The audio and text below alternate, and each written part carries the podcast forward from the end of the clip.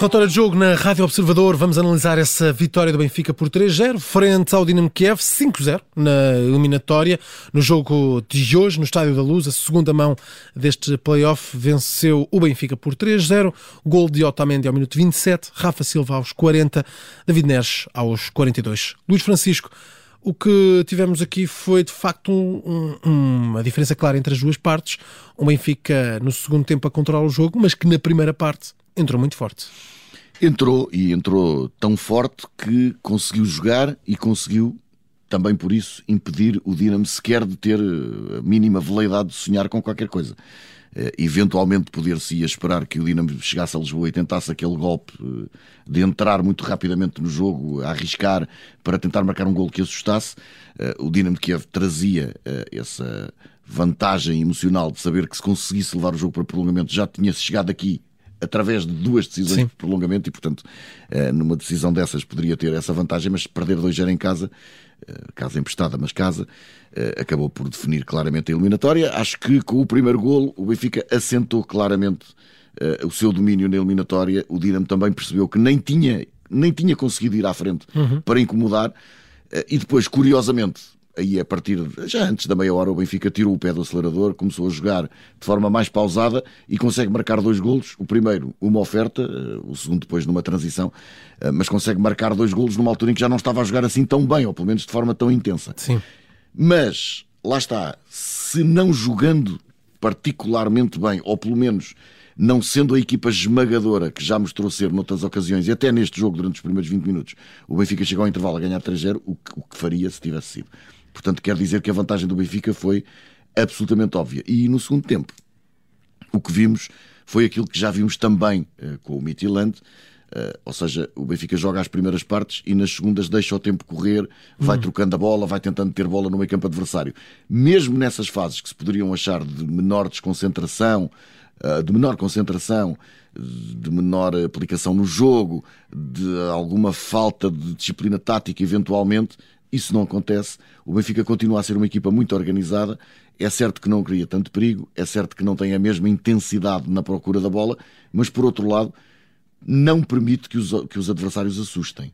Uh, e isso significa que a equipa continua muito bem montada, mesmo em bases, mesmo, mesmo deixando só o, o, motor a rodar por ali fora sem estar com acelerações, o Benfica continua a ser uma máquina bem oleada. E a verdade é que uh, foi este, este foi o sexto jogo da temporada tem 17 golos marcados, o que dá uma média quase de 3 por jogo, mas só mesmo o Mitilante conseguiu marcar ao Benfica, um em cada, um em cada partida, dois golos sofridos apenas, o que é, de facto, muito interessante para uma equipa que, nomeadamente nas competições europeias, só jogou como já dissemos e como já tínhamos falado até durante o jogo, só jogou as primeiras partes. Sim. Nas segundas foi deixando de correr. Sim, e de facto esse é um ponto uh, importante.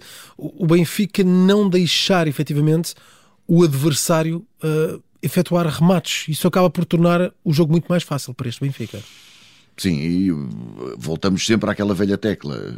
Será que o Benfica já encontrou adversários uhum. realmente fortes? Os desafios não vão tornar-se mais intensos? Vão, claro que sim. Uh, mais, à medida que a época vai decorrendo, os adversários também estão a estudar uh, a pressão que o Benfica faz, estão a estudar as rotinas do Benfica e, portanto, vai se tornando mais, eu não direi mais fácil, vai se tornando mais evidente que há de haver maneiras de contrariar este Benfica e os treinadores de todos os futuros adversários do Benfica, à medida que há mais um jogo, vão tendo mais variáveis para estudar, vão tendo mais imagens para analisar, os analistas vão fazer de certeza relatórios mais completos. Portanto, à semelhança do que vai acontecendo muitas vezes com as equipas, e eu recordo o primeiro Benfica de Jorge Jesus, que entrou na época a esmagar toda a gente mas depois, ao fim de 5, 6 jornadas, os adversários começaram a perceber Sim. o que se passava. E eu acho que para este Benfica também os adversários vão começar a perceber melhor uh, o que se passa. Agora, uh, é uma equipa confiante, é uma equipa que, mesmo quando não está a ser uma vertigem de intensidade, consegue ser muito bem organizada e não permitir que os adversários assustem. Hum. Isto vai reforçando a confiança e, à medida que há mais confiança, os jogadores também jogam melhor. Uh, portanto, por enquanto esta época do Benfica está a ser um mar de rosas, não é? Agora há ali pequenos detalhes, há coisinhas que podem eh, não estar eventualmente tão positivas como se calhar à primeira vista se, se nota. Quando falarmos do que eu achei que foi o negativo do jogo, falaremos Sim. disso. Já lá vamos ao melhor e ao pior. Perguntar-te apenas sobre este Dinamo Kiev, que de facto tem aqui vários jogos nesta fase de, de apuramento, uh, vem de uma parte muito atrás nesta, nesta parte do apuramento, consegue até eliminar esse Fenerbahçe Jorge Jesus, mas uh, acaba por cair aos pés deste Benfica avassalador, como, como vimos nos dois jogos mas faz uma boa fase de qualificação sempre decidida nas retas finais. Sim, vamos, vamos vê-lo na Liga Europa e vamos, claro. vamos continuar a acompanhar. É um, repara, a vida do Dinamo de Kiev não é fácil, naturalmente, porque a vida da Ucrânia está longe, de, enfim, Sim. toda a gente sabe que está longe de ser normal nesta altura. Uh, pelo menos o campeonato vai começar.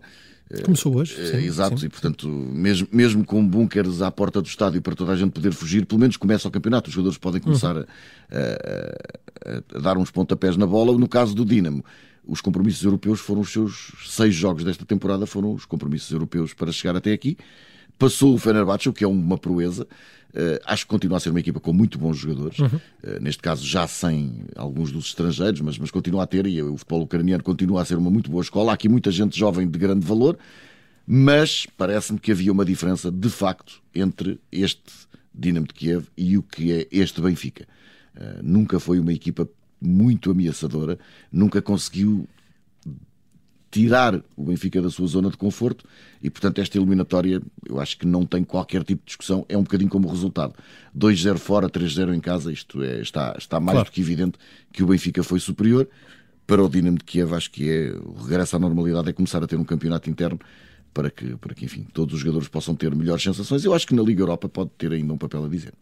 Vamos então ao melhor e pior. O melhor deste encontro. Bom, o melhor é exatamente a personalidade do Benfica. É a ideia que temos de que perante qualquer que seja o adversário, e até prova em contrário, isso sucedeu em todos os jogos, o Benfica vai para cima do adversário não deixa fazer as coisas e mais do que aquilo, até mais, eu diria até, mais do que aquilo que o Benfica faz no jogo, o que me impressiona é o que o Benfica não deixa os adversários fazer.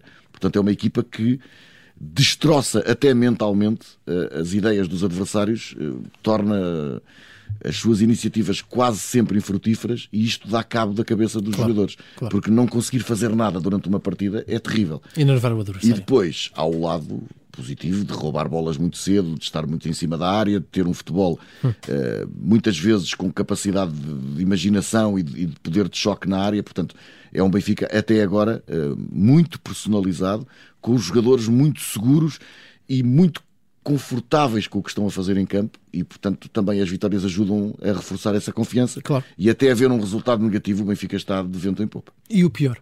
O pior para mim duas coisas. Uma é mais óbvia, a, lesão de Gonçalo Ramos eh, chocou Vamos com o Rafa. Que, que, aparentemente, que é mesmo, sim. Exato, aparentemente o Rafa ficou melhor, porque ainda ficou em campo durante uns minutos e, e pôde continuar. Gonçalo Ramos teve de sair. Será provavelmente uma lesão traumática e daquelas que podem eventualmente ser saradas, mas na cara, ou seja, Sim. nunca é fácil cicatrizar naquela zona, mas enfim, agora também há umas máscaras que ajudam. Esse é o mal óbvio. O menos óbvio é olhar para o que fez o Petar Musa em campo, uh, olhar também para um Paulo Bernardo que entra e que tem muito poucos minutos, podia ter entrado um bocadinho mais, digo, mais cedo, digo uhum.